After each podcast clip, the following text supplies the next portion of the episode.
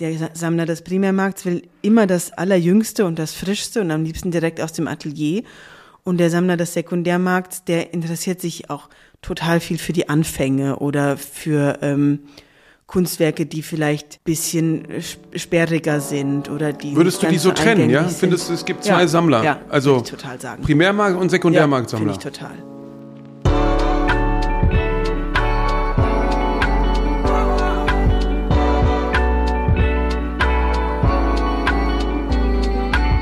Was mit Kunst? Ein Podcast von und mit Johann König.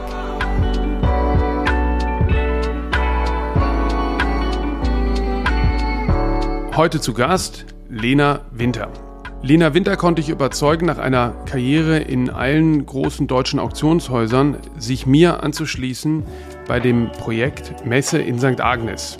Wie dieser Marktplatz genau funktioniert, darauf gehen Lena und ich im Gespräch ein. Auch wie der Kunstkauf online funktionieren wird und wie die Messe in St. Agnes den Primär- und Sekundärmarkt versucht zu vereinen.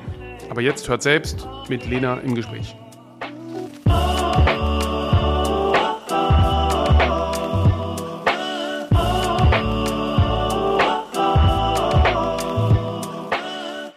Lena, erzähl doch mal vielleicht zu Anfang, wie bist du überhaupt zur Kunst gekommen?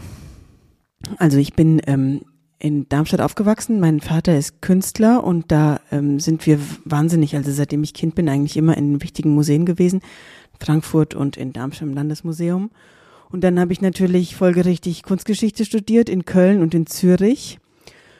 Und dann habe ich so ein bisschen so eine Mini-Theorie, dass man so als Künstlerkind oder so als zweite Generation total gerne im Handel arbeitet. Also dass man vielleicht als Künstlerkind keine Angst mehr hat vor der Kunst, also so keine Ehrfurcht mehr, noch ganz viel Respekt und auch total Bock hat einfach auf Kunst und Geld. Also dass man auch versteht als Künstlertochter, wie wichtig es ist eben, dass Kunst Geld kostet, dass Künstler Geld verdienen und dass der Handel eben auch wichtig ist und entscheidend für die Relevanz und auch den Wert der Kunst.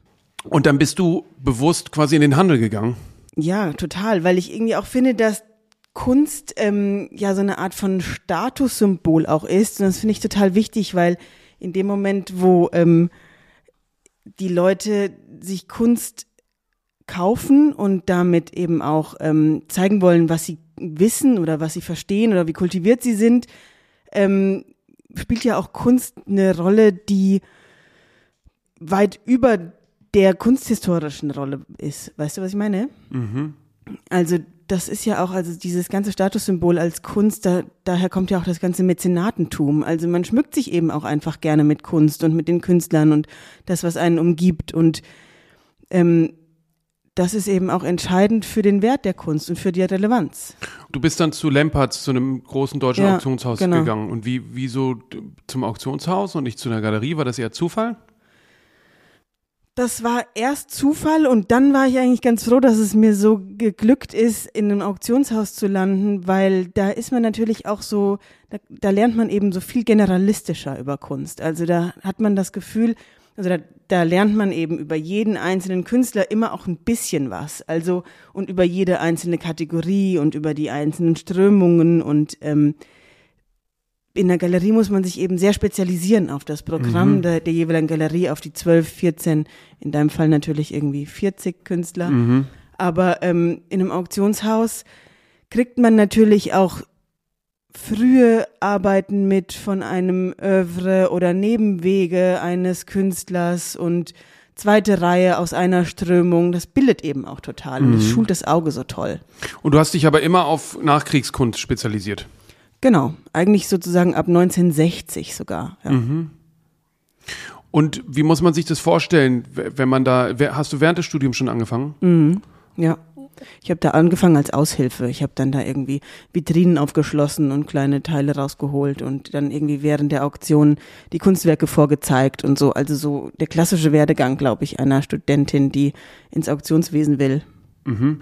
Und dann hast du ja bei allen wichtigen großen deutschen Auktionshäusern gearbeitet, ja. also erst Lempertz, dann lange bei Griesebach, ja. zuletzt bei Ketterer. Ist das am Ende auf eine Art und Weise auch überall relativ gleich? Ja, also ähm, ja, also es gab schon, also zwischen Griesebach und Ketterer gab es schon Unterschiede. Aber Griesebach, da war ich eben auch ja fast neun Jahre. Da habe ich natürlich auch wirklich alles von der Pike auf gelernt und das ist dann irgendwann wirklich wie so familiär geworden.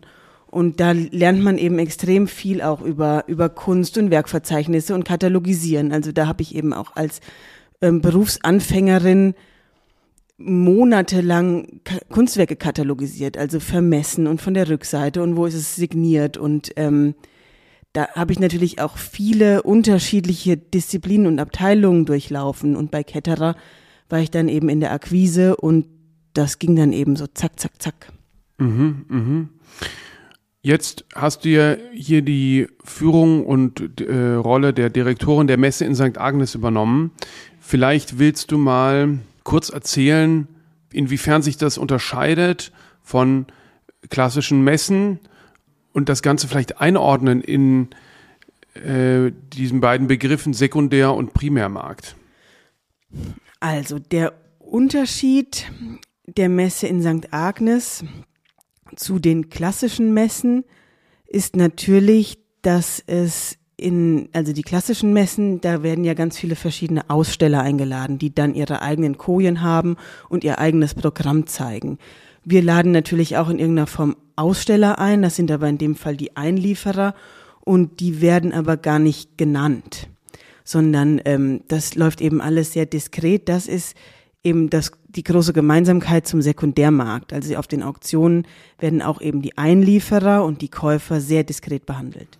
Aber das heißt, die Aussteller sind die Künstlerinnen und Künstler. Nö, nicht nur. Also der, der Primärmarktteil der Messe in St. Agnes, da sind die Aussteller die Künstlerinnen und Künstler. Und der Sekundärmarktteil in der Messe in St. Agnes sind die Einlieferer eigentlich in dem Sinne und nicht die richtigen äh, Aussteller, sind Sammlerinnen und Sammler und Galeristinnen und Galeristen. Also die Ausstellerliste ist die Künstlerinnen und Künstlerliste.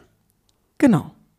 Und man kann aber nicht unterscheiden, ob etwas direkt aus den Ateliers oder den vertretenen Galerien kommt oder ob es von äh, privaten oder institutionellen Wiederverkäufern kommt. Nein, das ist Absicht. Das heißt, bei einer klassischen Messe ist die Ausstellerliste die teilnehmenden Galerienliste. Genau. Und bei der Messe in St. Agnes ist die Ausstellerliste die Künstlerinnen und Künstlerliste. Ja. Aber nicht klar ist, ähm, ob es direkt oder ähm, aus dem Handel kommt. Das ist ja für den Kunden vielleicht auch erstmal, also für den potenziellen Sammler oder Kunstkäufer vielleicht auch erstmal egal. Ich würde glauben, dass es wirklich überhaupt gar keine Rolle spielt, dass er sich eigentlich für das Kunstwerk entscheidet. Wo das jetzt herkommt, ist eigentlich völlig unwichtig. Ähm, es ist natürlich so, dass sehr junge Kunst häufiger aus den Ateliers kommt und Kunst aus den 40ern, 50ern, 60ern, 70ern, 80ern natürlich irgendwie schon mal von jemandem besessen wurde. Das ist ja in einem klassischen Sekundärmarkt ebenso. Das ist ja der Wiederverkaufsmarkt. Das heißt, in dem Moment, wo ich irgendwas jemals erworben habe und es wieder loswerden möchte, kann ich es entweder eben in Auktionen geben, da wird es aber relativ öffentlich, oder ich gebe es jetzt eben in die Messe in St. Agnes und wir bespielen ja eben, und das ist quasi unser USP auch, weder Artprice noch Artnet, das sind die einschlägigen Datenbanken, wo Ergebnisse von Auktionen veröffentlicht werden. Und das heißt, das Kunstwerk, auch wenn es nicht verkauft würde, wovon wir nicht ausgehen, bleibt marktfrisch. Aber man kann doch sehen, dass es äh, angeboten wurde. Ja, aber es ist eben nicht gespeichert im Internet. Also klar, man kann es wahrscheinlich sehen, weil es online dann irgendwann abgebildet ist, aber es ist nicht für immer im Internet gespeichert. Also wenn ich bei Artnet reinschaue und ein Abo abschließe oder bei Artprice, auch das sind kostenpflichtige Webseiten, wo man die ja. Künstlerinnen und Künstler nachschlagen kann, und dann kann man alle Auktionsergebnisse auch Seit die den 80ern ein, einsehen, ja. Auch die Erfolg, also auch wenn etwas erfolglos war und äh, nicht verkauft wurde, also Board-in nennt man das ja, oder hängen geblieben ist, ähm, sehe ich, ist es unverkauft geblieben. Genau. Und das macht es natürlich dann beim Wiederverkauf schwieriger, äh, dauert erstmal ein paar Jahre oder eine gewisse Zeit. Und das ist bei der Messe in St. Agnes nicht so, das kann man nicht nachvollziehen. Das kann man nicht nachvollziehen. Ob es verkauft wurde oder nicht verkauft wurde, kann man erstens nicht, nicht nachvollziehen. Und ähm, auch eigentlich zu welchem Preis, kann man auch nicht nachvollziehen. Das heißt, es ist so ein Hybrid zwischen Primärmarkt und Sekundärmarkt. Genau, weil einerseits eben verkaufen wir direkt mit den Künstlern. Das ist quasi der Primärmarktteil. Und der Sekundärmarktteil ist, dass wir Dritte über Dritte eben deren Kunst verkaufen. Also wir quasi als Anbieter und die als Einlieferer. Für Galerien, Für Galerien, Sammlerinnen, Sammler. Sammlerinnen und Sammler, ja, Institutionen. Dann gibt es aber doch Kojen. Genau, wir haben, also das ist vielleicht dann auch wieder eine Form, wo wir in der klassischen Messe ein bisschen ähnlich sind. Wir sortieren nach Inhalten, ja. Was zum Beispiel für Inhalte?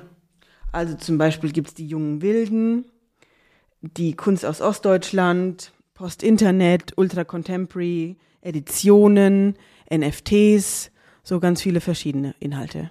Und auch dann ähm, Pop Art und Pop Art. Also alle möglichen an Alle, Kunstgattungen. alle möglichen Gattungen, die es in der Kunst gibt. Also es gibt natürlich Übergattungen, so wie Fotografie, Malerei und die Jahreszeit ungefähr, Skulptur, die Disziplinen, aber dann wird's eben immer kleinteiliger und feiner und detaillierter. Also Jahreszeit meinst du Kunst der 60er Jahre? Sie- Genau, okay, genau, mhm, genau, ja. genau, genau.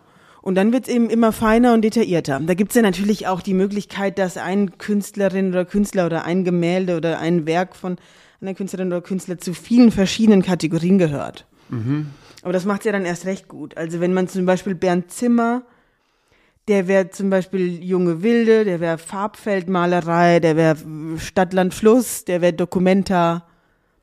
Ah, okay. dann eben okay, es gibt in also ganz auch vielen verschiedenen Kategorien wäre der untergebracht. Man würde den also finden, je nachdem, was man sucht. okay, es gibt auch eine Abteilung dann Dokumentarkünstler. Ja, das finde ich toll. So viel Platz äh, ist ja in St. Agnes auch wieder nicht. Also Das wie ist viel wohl Kojen gibt's? Neun. Neun Kojen. Okay. Mhm. Und in der Mitte hängen die Highlights. Also so wichtige, große, deutsche, internationale Kunst. Okay, was sind, was ist zum Beispiel dann Highlight, also auch einfach Markt-Highlights, was genau, Rang also und Anselm Namen und sich Kiefer, teuer Rosemarie verkauft. Trockel, genau, Rang und Namen. Albert Oehlen. Okay. Alles so, was sich einfach teuer, teuer verkauft. Martin Kippenberger. was denn? Ja, und ich meine, das ist natürlich das Ehrliche dann äh, am Ende am Sekundärmarkt. Da geht es einfach auch darum, hohe Preise zu erzielen. Ja, klar, das ist natürlich irgendwie auch wichtig und entscheidend. Und das funktioniert eben auch. Insbesondere ist der Sekundärmarkt eben auch ein Markt, der, glaube ich, sehr auf so typische Kunst steht. Also je typischer ein, ein Kunstwerk, desto teurer wird der Preis. Also zum Beispiel hat jetzt ja gerade, das finde ich eigentlich auch ganz cool, ist jetzt gerade auch ein Gemälde von Hermann Nitsch so wahnsinnig teuer geworden, aber eben auch eins, was irgendwie rot ist, Schüttbild aus den 60ern und ähm, dann irgendwie 600.000 Euro gebracht. Und was ich auch super finde, dass mittlerweile gibt's eigentlich, öffnet sich genau diese intellektuelle Kunstszene so ein bisschen auch dieser Bepreisung oder eben diesen Preisen. Also dass die Hermann Nitsch Foundation hat das zum Beispiel bei Instagram gepostet, dass jetzt endlich auch die Gemälde von Hermann Nitsch so teuer werden, weil sie offenbar auch checken, dass das das andere Ende der Fahnenstange von Relevanz ist, ne? Preise. Hohe Das- Preise. Das Bild ist jetzt ja aus einer äh, wichtigen Firmensammlung auch gewesen. Genau. Äh, vielleicht kannst du noch mal was zu der Provenienz sagen. Ähm, also, dass da, wie, wie wichtig das ist und wie ihr bei der Messe in St. Agnes auch ähm, quasi mit Provenienzforschung, wenn man es so nennen will, umgeht.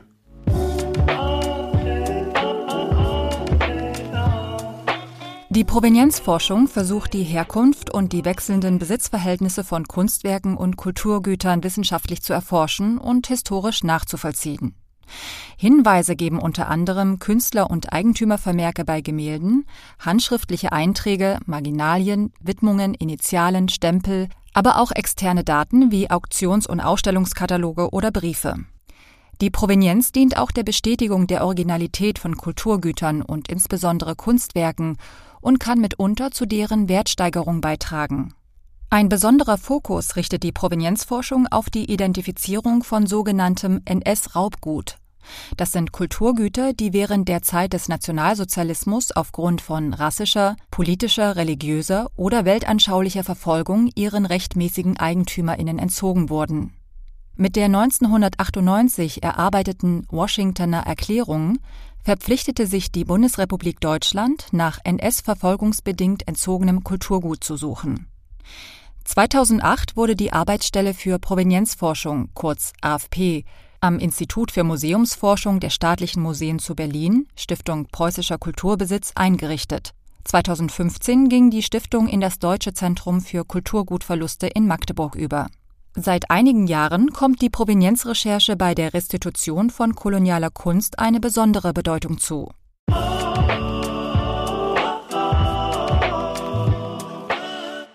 Also Provenienzen sind in dem Sinne immer sehr wichtig, weil ähm, wenn es natürlich aus einer, aus einer Sammlung ist, die eine große Credibility, also eine große Glaubwürdigkeit hat und daher kommt ein Kunstwerk, dann hängt dem natürlich schon die Aura auch der Glaubwürdigkeit an. Also das heißt, in dem Moment, wo etwas aus, ähm, aus einem Bestand kommt, der für relevant empfunden wird von dem Kanon irgendwie auch, also das ähm, macht ja eigentlich nicht der Kunstmarkt, sondern das sind ja die Institutionen oder die Kunstkritik, die dann so Relevanz bespielen. Und dann ähm, färbt das, strahlt das eben auf die einzelnen Kunstwerke ab. Und wie gehen wir mit in St. Agnes damit um, Messe in St. Agnes? Wir ähm, recherchieren natürlich sehr genau, wo die einzelnen Kunstwerke herkommen und versuchen, die Provenienzlücken, die Provenienzen so weit zu schließen, wie es geht. Klar.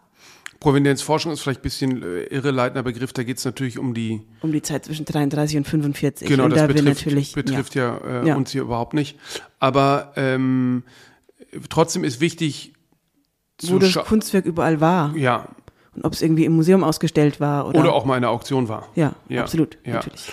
Und das heißt, das ist ähm, quasi auch eine, eine Form der Sicherheit, ähm, die du auch mitbringst durch deine Erfahrung im Auktionswesen, ähm, dass die Werke so einer äh, Prüfung durchgegangen sind. Genau, um die Authentizität zu prüfen, müssen wir natürlich eigentlich die Kunstwerke auch immer an die jeweiligen Experten und Expertinnen schicken und an die Nachlässe oder an die Künstler selbst und zur Kenntnis schicken und so. Aber das machen wir alles. Dafür, das, das garantieren wir. Ja.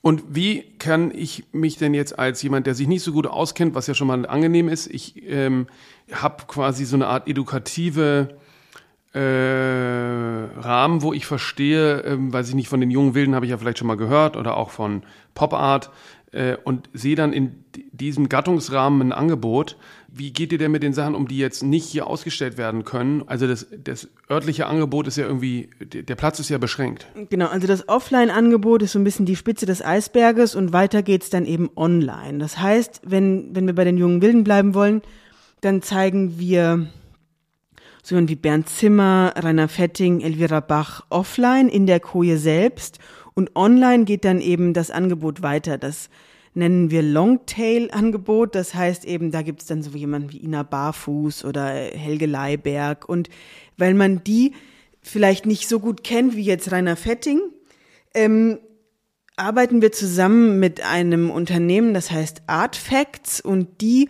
bewerten Künstlerinnen und Künstler über ihre Ausstellungen und ranken die damit. Das heißt, eigentlich kann ich durch die Rankingzahl, die wir dem Künstler oder der Künstlerin ähm, zuschreiben online, eben schauen, wie relevant die sind. Also das heißt. Oder wie für, wichtig, oder? Ja, ja, also äh, das heißt also, für wenn die im Kunstverein Mettingen ausstellen. Genau, ist natürlich Punkte. nicht so wichtig wie es MoMA. Okay, Gibt's verstehe. weniger Punkte. Und so ein bisschen wie der Kapitalkunstkompass. Genau, genau. Und halt eben ohne Bepreisung, sondern wirklich über Ausstellungen und damit natürlich auch so eine institutionelle Absicherung. Okay, das heißt, die, die Punkteanzahl sagt nichts über den Markt äh, aus, sondern darüber, wie institutionell anerkannt von Kuratoren und Kuratoren, Museumsleitern, genau. Ähm, Biennalen, Dokumenta und genau, so weiter genau. die jeweilige Position ist. Genau. Artfacts.net ist eine der weltweit größten Kunstdatenbanken im Internet, die 2001 von Stine Albertsen und Marek Klaassen gegründet wurde. In Zusammenarbeit mit dem Bundesverband Deutscher Galerien und Kunsthändler e.V. und der Messe Art Cologne entwickelte Marek Klaassen ein virtuelles Ausstellungs- und Archivsystem für Galerien in Berlin, welches sich auf das Sammeln und Sichtbarmachen von Ausstellungsdaten fokussiert.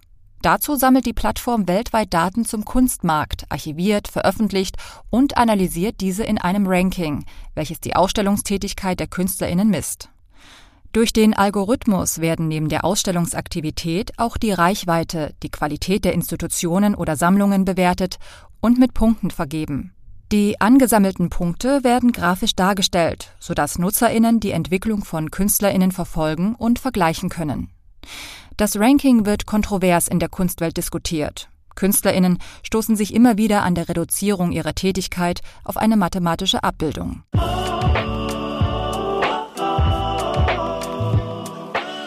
Das ist der Hintergrund und das ist wie so eine Serviceleistung eigentlich, so eine Dienstleistung von uns eben für den Kunstkäufer, Kunstkäuferin, die sich eben nicht so gut auskennen und sich ja auch nicht so gut auskennen müssen. Also das können wir denen ja auch abnehmen. Man ist natürlich kann, kann man über die Website auch was erfahren, da werden die einzelnen Kategorien auch vorgestellt.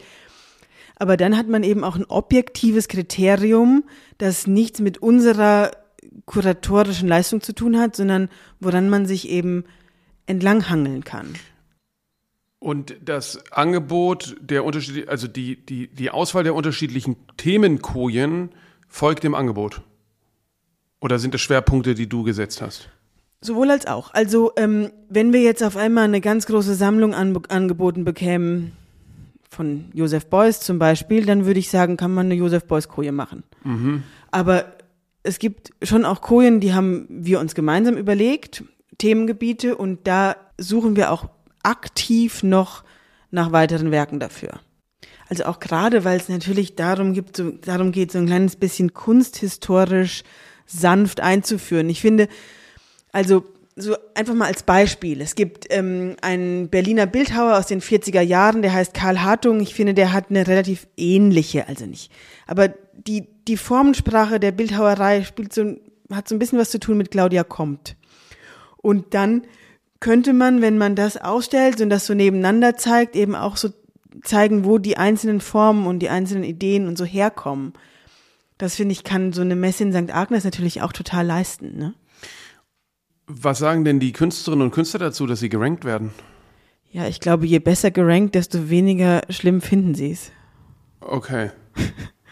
Ganz junge Künstlerinnen und Künstler haben natürlich noch kein großes Ranking, weil sie noch nicht so viel ausgestellt wurden. Das muss man auch irgendwie erklären auf der Website, was es mit dem Ranking auf sich hat. Okay, das heißt, man kommt erst zu einem Ranking mit, mit zunehmenden Ausstellungen, ja klar. Mit Ausstellungen. Mhm, ja klar. Und da gibt es kein, ähm, keine Matrix zwischen Alter und Anzahl Ausstellungen oder irgendwie sowas. Nicht, dass ich wüsste, aber guter Vorschlag. Das können wir denen mal vorschlagen. Und die Daten sind natürlich, sind, es ist nur eine, eine, eine Richtung, die sind nicht vollständig. Die Ausstellungsdaten? Ja. Also ich glaube, die wichtigen großen Ausstellungen sind alle erfasst. Kleine Kunstvereinsausstellungen sind mit Sicherheit nicht alle erfasst, aber ähm, das funktioniert schon. Also wenn man sich irgendwie Daniel Richter anschaut, ist der natürlich besser gerankt als Helge Leiberg. Klar. Mhm, mh.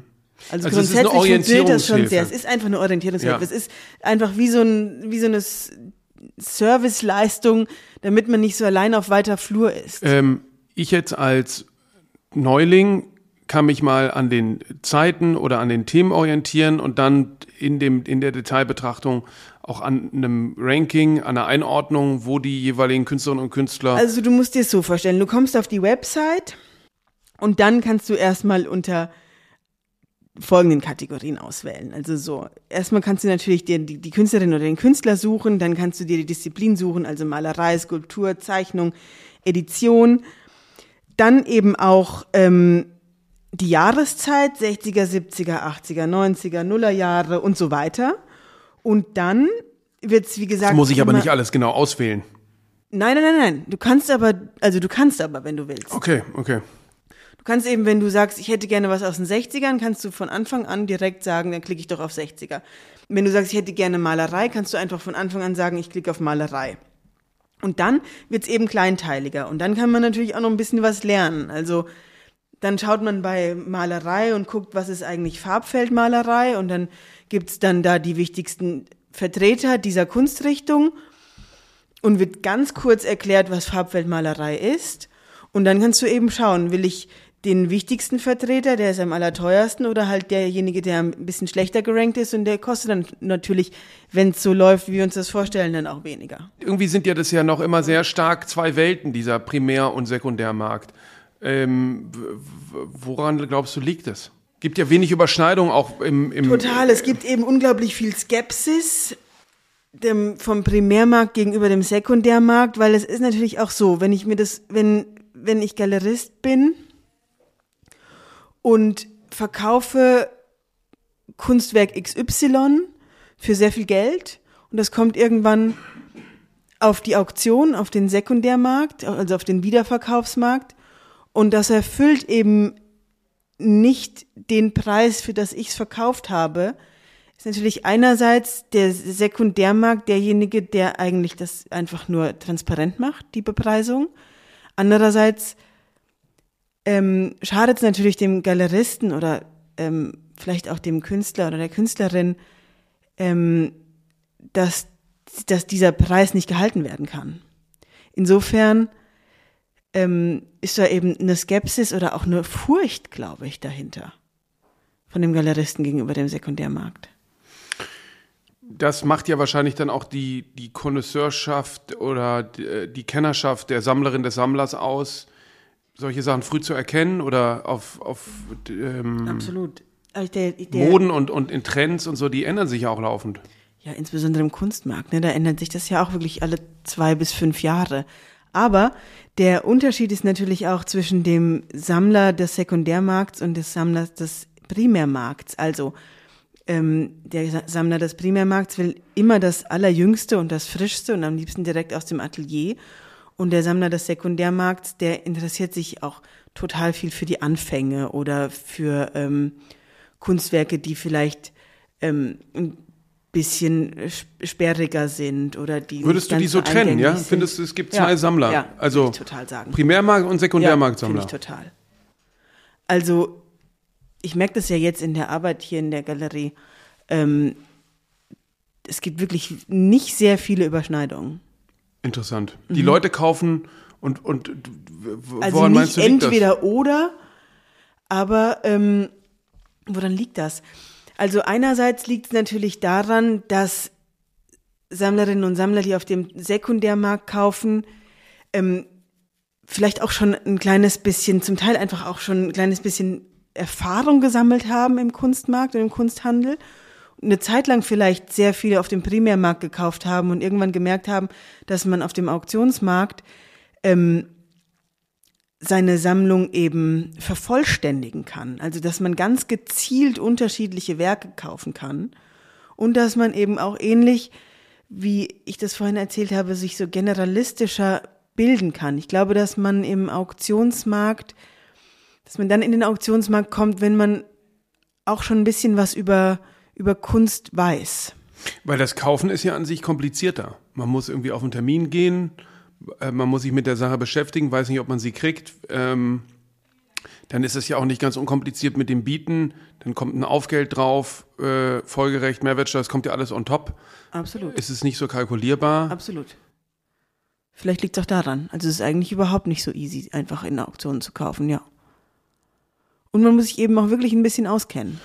Und jetzt geht man ja davon aus, bei Auktionen, je niedriger man, man setzt ein niedriges äh, Startpreis und äh, der höchstbietende gewinnt. Ja, es ist quasi ein, ein, Wettbewerb, der über den höchsten Preis entscheidet. Ja. Wie, wie kommst du denn jetzt zu den Verkaufspreisen äh, für die jeweiligen Einlieferer aus dem Primär- oder Sekundärmarkt? Mhm. Genau ich würde sagen, das ist vielleicht wirklich der allergrößte Unterschied zwischen meinem ähm, vorherigen Arbeiten und dem jetzigen Arbeiten. Also genau, ich komme aus eben aus dieser Welt, in der man gesagt hat, je niedriger die Schätzung, desto höher das Ergebnis, weil man dadurch Interess Interessierte anlockt.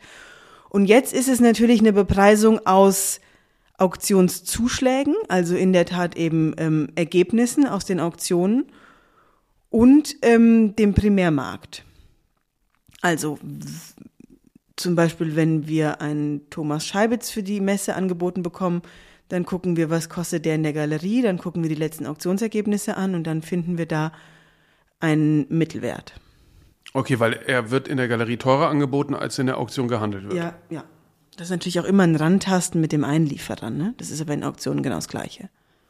Okay, weil die Person, die das Bild logischerweise verkauft, will natürlich den möglichst hohen Preis haben. Ja, selbstverständlich, klar. Und dann ist die Preisfindung mit dem Verkäufer basierend auf den Marktdaten, die man kennt. Im Primärmarkt der Galerie und im Sekundärmarkt, das Ja. gibt es ja eigentlich nur das Auktionshaus. Ja, weil diese Private Sales, die die Auktionshäuser auch machen, die laufen eben maximal diskret. Auch nicht veröffentlicht, nicht so wie bei uns. Genau. Okay. Und dann bekommt die Messe in St. Agnes die Provision auf die ähm, Verkaufssumme. Auf den Verkaufspreis, ja. Und der Thomas. Scheibitz, äh, jetzt, um bei dem Beispiel Mhm. zu bleiben, der kriegt nichts. Doch, der kriegt folgerecht. 4% Auf den Umsatz. vom Verkaufspreis. Das ist jetzt der Fall, wenn eine Einlieferung aus dem Sekundärmarkt kommt. Und wenn jetzt äh, ein, ein Bild direkt vom Künstler oder von der Galerie kommt, dann setzen die den Preis. Da ist es auch Verhandlungssache. Also wenn die sagen, ähm, dafür wollen wir 50.000 Euro und die Auktionsergebnisse sein, sind aber nur bei 20.000 Euro, dann kann man natürlich sagen, dass wir können es probieren, aber es kann schon passieren, dass es einfach keiner kauft. Oh, und du, äh, wenn dir Sachen, wenn Sachen zu teuer sind, lehnst du sie ab. Ja. Also wenn jetzt. Also in, ja, in 70 Prozent der Fälle. okay. Weil genau kann man es eh nicht sagen. Nee, eben. Also Ja. das kann man nicht zu 100 Prozent perfekt bepreisen. Aber wenn irgendwas wirklich so exorbitant zu teuer ist, Und die Qualität dann macht es ja keinen Sinn auch. hergibt. Ja. Vielleicht kannst du noch mal kurz äh, ähm, sagen, was ist Qualität? Ähm, ja, wow, gute Frage. Sag du mal. Also ich würde sagen, Qualität ist innerhalb des künstlerischen Werks ähm, eine sehr typische äh, und dann kompositorisch, ästhetisch ähm, in, innerhalb dieses eben künstlerischer Praxis stimmige äh, Kunstwerk. Das ist eine Qualität, eine hoch, hohe Qualität. Innerhalb des Oeuvres eines Künstlers. Ja, weil so, äh, nur mit sich ästhetischen Herangehensweise äh, zu bedienen, das geht nicht. Nee, natürlich nicht. Weil es gibt ja auch ähm, künstlerische Positionen, die sind alles andere als ästhetisch. Ja, ja, Ja. Aber wenn jetzt ähm, äh, also zum Beispiel äh, ein Thomas Scheibitz, wenn das jetzt eine Landschaft wäre oder äh, eben nicht so ein typisches Bild mit Formen, unterschiedlichen Farben äh, und, und diese, diese abstrakten Formen, die aneinander geschachtelt sind, Ja, Äh, in seinen typischen Farbspektren, äh, dann denke ich, kann man schon ein gutes von einem nicht so guten Bild unterscheiden. Ja, und das absolut. ist aber Innerhalb des natürlich Werks. innerhalb des Werks äh, äh, und dann natürlich der jeweiligen, je nachdem, wie homo oder heterogen die Praxis ist. Neulich hatten wir ein Angebot hier von einem verwischten Richterbild, ähm, aber das macht dann doch einen großen Unterschied, ob es aus den 60ern oder aus den 90er Jahren Absolut. ist. Und das ist wahrscheinlich auch das, was du sagst, wo man sich dann auch eben auskennen muss. Total, also um bei Gerhard Richter zu bleiben, zum Beispiel, der hat ja auch dann diese Serie gemacht mit, diese Fuji-Serie. Da gibt's eben auch, da hat er mit drei verschiedenen Farben und dann eben immer so mit so einem Rakel drüber gezogen. Und da gibt's eben auch welche, die sind so wahnsinnig bildhaft. Also die sind so gerakelt und so typisch Gerhard Richter mäßig aus. Die werden so viel teurer als welche, wo sich die Farbe nicht richtig, also viel weniger verrakelt lässt oder so. Also das, klar. Aber das sieht man natürlich einfach irgendwann. Also das, wenn man den, den Beruf lang genug macht, dann sieht man das. Aber das ist eben interessant. Man kann dann auf messenstagnes.com zum Beispiel ein Kunstwerk, zwei Kunstwerke sehen aus demselben Jahr in derselben Größe mit einem hohen Preisunterschied. Ja, Könnte absolut, passieren, Absolut, absolut. Total. Und das ist ja eigentlich auch das total Spannende daran.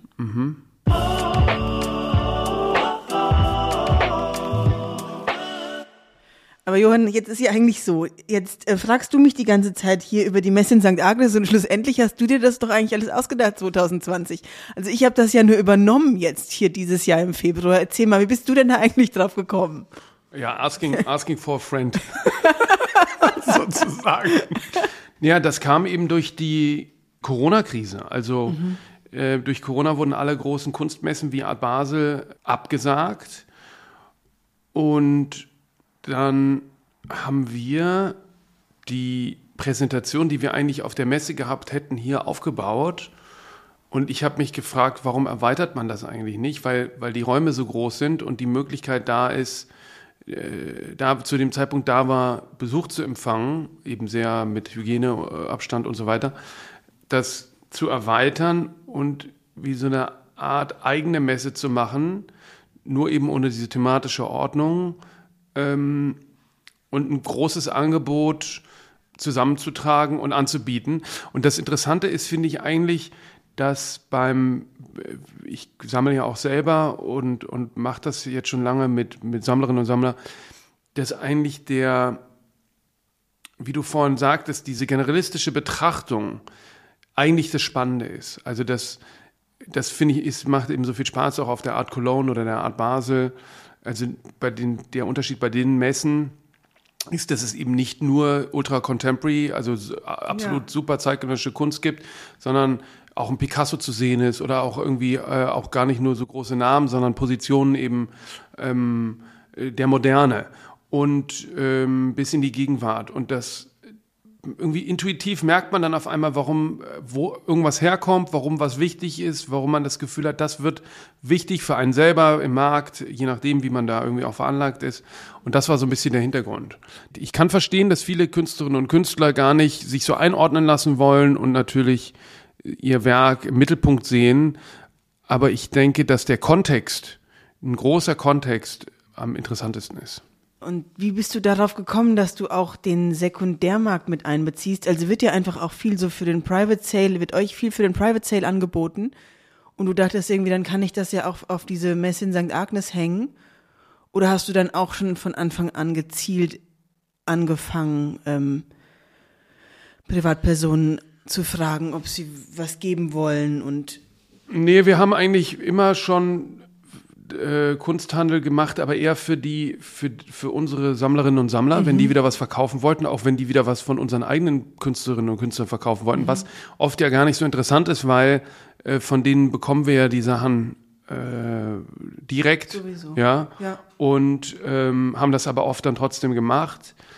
Und ich habe immer gerne mit Auktionshäusern zusammengearbeitet, weil am Ende aus der Perspektive der, der Käufer, der Sammlerinnen und Sammler, äh, geht es eben um Kunst. Und die sind daran interessiert, die beste Kunst für sich zu ergattern. Ja, und ähm, ähm, das hat dann zum Teil auch zu Kritik geführt bei den Kollegen, also bei den Galeriekollegen. Aber ich habe das immer sehr gerne gemacht, weil das auch immer ganz tolle äh, Sammler waren. Ja, also äh, auch Leute, von denen man irgendwie viel lernen konnte, weil die das schon lange machen. Ja, eben. Ähm, also man kann ja eh am meisten, also das, das fehlt, glaube ich, einfach ein bisschen in unserem gesamten Betrieb, diese Kundenzentriertheit. Ähm, und für mich sind eben. Wie meinst du das?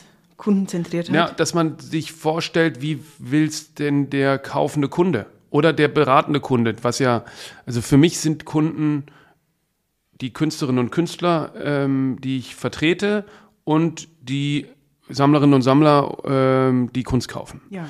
Und wie man das eben zusammenbringen kann. Und was mich immer so ein bisschen gestört hat, ist, dass der Handel mit Sekundärmarktkunst nicht so offen äh, betrieben wird von den Galerien, äh, sondern eben nur von den, äh, beim Auktionshaus geht es eben um den äh, höchsten Preis. Oder ich kaufe selber viel in Auktionshäusern, äh, natürlich dann möglichst immer zum niedrigsten Preis und oft auch Positionen, die meiner Meinung nach jetzt noch total übersehen sind, die ich aber für sehr wichtig halte und wo ich mhm. ähm, finde, dass die vollkommen unterbewertet sind und als Händler da natürlich agiere, aber auch aus einer Leidenschaft. Ich kaufe jetzt nichts, was ich nicht auch gut finde, sondern was ich gut finde und wo ich glaube, da hat es äh, Potenzial und ich mich gefragt habe, warum soll denn das nicht eigentlich viel offener stattfinden? Und es gibt eben für Sammlerinnen und Sammler, die sich wieder von Sachen trennen wollen, jenseits der Auktion eigentlich auch keine Möglichkeiten, Kunst wieder zu verkaufen. Ja, gibt eben überhaupt gar keine Möglichkeit. Und Transparenz ist ja eigentlich sowieso grundsätzlich was, was du und deine Galerie ähm, hochhalten. Ja, ich glaube, dass es einfach auch was mit der Generation zu tun hat. Und ich verstehe schon die, wir hatten ja hier äh, in einer der ersten Folgen auch Hans Neuendorf zu Gast, der Artnet gegründet hat. Und ich verstehe schon die, äh, bei älteren Kollegen äh, den Unmut über diese neue Transparenz und ähm, das früher muss das als Galerist ein sehr äh, angenehmes äh, Leben gewesen sein. Da hat man einfach gesagt, ähm, das ist gut und das ist der Preis und dem wurde dann gefolgt, weil es ja eh keine andere Möglichkeit gab, ja. Mhm. Und selbst wenn es eine Auktion in London gab, bekam man das als ähm, nicht total äh, Experte gar nicht mit, dass das A verkauft wurde, beziehungsweise selbst wenn es verkauft wurde, wie sollte man denn später wissen, äh, zu welchem Preis? Und das hat sich durchs Internet natürlich verändert und ähm, und ich verstehe, dass das, äh, dass quasi die die Autorität und die äh, Expertenhoheit dadurch verloren geht. Aber ich denke, dass daraus auch wiederum totale Chancen entstehen. Und ich will eigentlich die Leute so mündig wie möglich machen, dass sie selber ähm, ihre Entscheidungen treffen können. Weil ich gar nicht in der Position sein will. Ich, das ist natürlich jetzt nochmal ein separates Projekt von der Galerie. In der Galerie vertrete ich die Künstlerinnen und Künstler, die ich für wichtig halte und die ich auch in ihren jeweiligen Bereichen für die bedeutendsten halte. Ähm, aber ich finde das bei der Messe eben interessant, da ein großes Angebot zu schaffen, äh, wo die Besucherinnen und Besucher, Sammlerinnen, Sammler oder auch die, die es werden wollen, ähm, relativ einfach an Kunst kommen und aber äh, selber einordnen können, wo steht die, wo steht die in der Kunstgeschichte, in welchem ähm, äh, Zusammenhang ist das äh, zu sehen.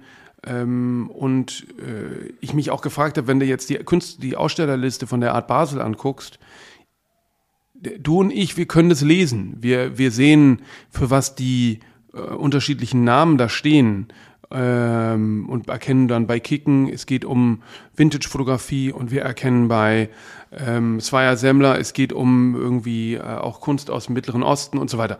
Aber das ist ja für jemanden, der ähm, äh, fachfremd ist. Ja, fachfremd ist. Aber wenn der das sieht, ähm, äh, wenn der dann aber sieht Yayoi Kusama, äh, dann kennt er die, weil er vielleicht eine Ausstellung von der im Gruppesbau gesehen hat und erkennt aber nicht, wenn der Victoria Miro steht, dass das die Galerie von Yayoi Kusama ist. Und, und ähm, das Ziel ist eben auch einfach mehr Leute in die Kunst zu holen, weil Kunst im Leben zu haben einfach ein wahnsinns lebensbereichernder, ähm, Lebensqualität steigerndes Element ist. Ja, absolut. Hast du das Gefühl, dass die jüngere, jüngere Generation versteht, was du tust, also viel besser versteht, was du tust und weil, also dir schlägt ja schon noch extrem viel Kritik gegenüber, oder? Also, also es gibt ja schon, viele Kollegen sehen das sehr kritisch, was du tust. Also interessant finde ich äh, ja die, wir haben ja eine Galerie im Decentraland, also in einem, in einem virtuellen Land, was auf der Ethereum-Blockchain ähm, äh, existiert, äh, gemacht.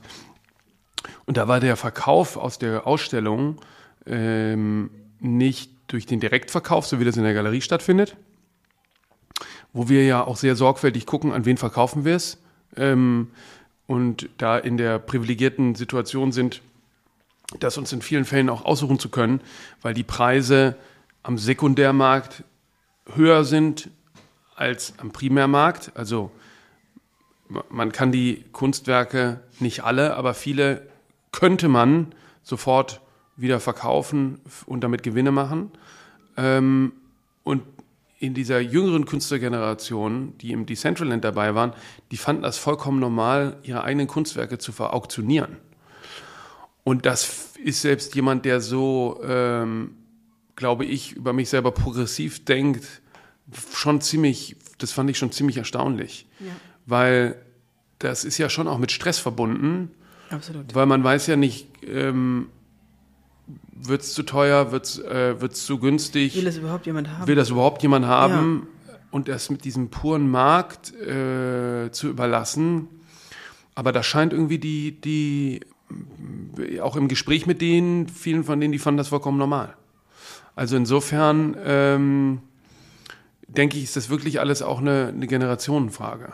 Und ich, ich glaube, dass die jüngeren Sammlerinnen und Sammler, die wollen, also das weiß ich ja von mir selber, wenn ich Sachen ansehe im, im Internet und ich finde was, komm, stolper über irgendwas, was mir gut gefällt und es gibt keinen Preis, dann kümmere ich mich weiter gar nicht drum. Also, weil ich gar nicht die Zeit habe, dann da jetzt eine E-Mail zu schreiben, hinterher zu haken und so.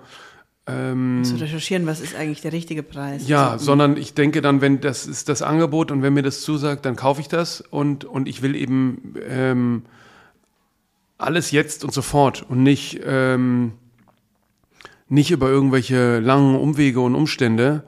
Und, ähm, und ich glaube, wir sollten die Kunst so erreichbar machen äh, wie möglich und die Leute mit genügend Informationen ausstatten, dass äh, sie selber für sich erkennen können, was ist für sie richtig und, und, und, und, äh, und, und passend, anstatt zu meinen, ähm, alle belehren zu müssen, ähm, was richtig und falsch ist. In dem anderen Podcast, den ich hier auch mit der Cheyenne Westphal von Philips aufgenommen hat, die hat zum Beispiel erzählt, dass jemand ähm, sich wegen Kors gemeldet hat und dann Roy Lichtenstein gekauft hat. Gehört, ja, ja. Und gar nicht wusste, wer Roy Lichtenstein ist. Und das ist eben genau, äh, solche äh, Effekte können ja gar nicht passieren, ähm, wenn man sich dem total verschließt. Also das ist eigentlich genau das, was ich mir erhoffe, was in der Messe in St. Agnes passieren wird, dass jemand, weiß ich nicht, vielleicht wegen NFTs kommt und dann am Ende mit einem Bild aus den 50er Jahren das Haus verlässt. Also das wären doch eigentlich schöne Querverweise. Wenn wir das hinbekämen, hätten wir eigentlich alles richtig gemacht. Super.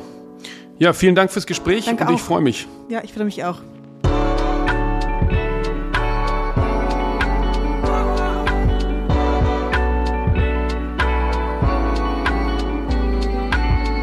Was mit Kunst? Ein Podcast von und mit Johann König.